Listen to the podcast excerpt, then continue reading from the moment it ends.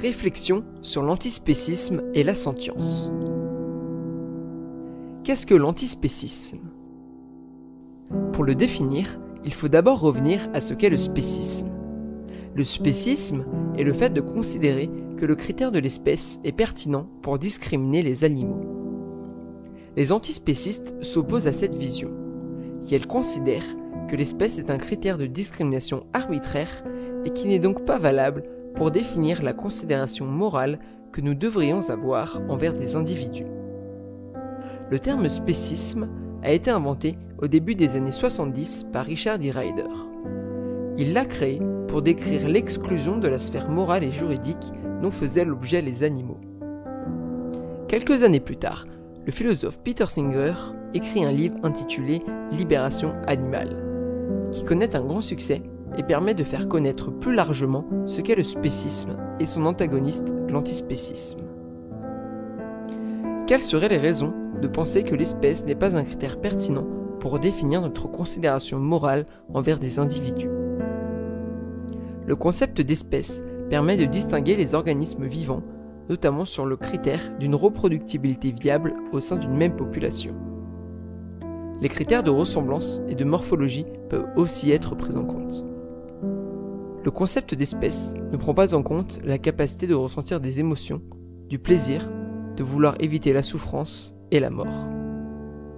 Ces notions devraient être à la base d'un système moral le plus juste possible qui prendra en compte, autant que faire se peut, les intérêts de toutes et tous. Le fait que le critère de l'espèce ne prenne pas en compte la sentience fait qu'il n'est pas pertinent pour discriminer un individu.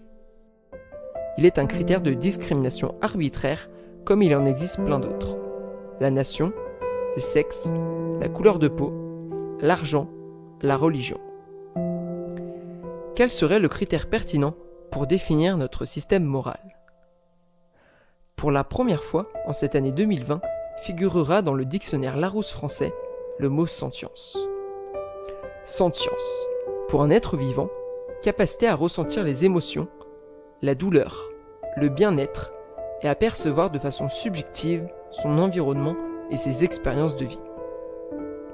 Nous savons que les individus sentients ont pour intérêt à ressentir du plaisir, à rester en vie, à éviter la souffrance. Ce qui leur arrive leur importe.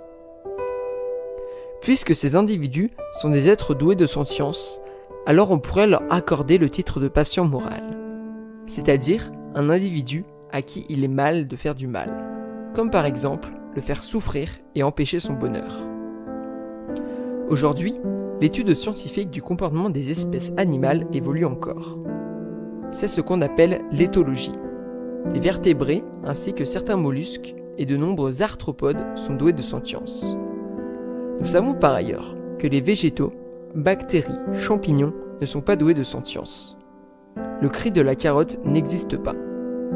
Et quand bien même on découvrirait dans l'avenir leur sentience, alors il ne serait pas conseillé, dans un but de justice, de se nourrir d'organismes vivants hétérotrophes comme les animaux. Évidemment, la sentience n'est pas une donnée fixe. Il existe un continuum de l'expérimentation de la vie subjective ainsi que de la souffrance de tous ces individus. Il est alors possible de considérer qu'il est moins grave de faire souffrir un ver de terre plutôt qu'un chien, un humain ou une vache. Cela ne veut pas dire qu'il faut encourager ou ne rien faire pour lutter contre la souffrance que peuvent ressentir des vers de terre. Si nous choisissons le critère de la sentience pour définir notre système moral, alors il faudra remettre en cause beaucoup de nos agissements. Nous devrions remettre en cause nos rapports d'exploitation et de domination avec les autres animaux, la notion de travail, nos systèmes agricoles et industriels.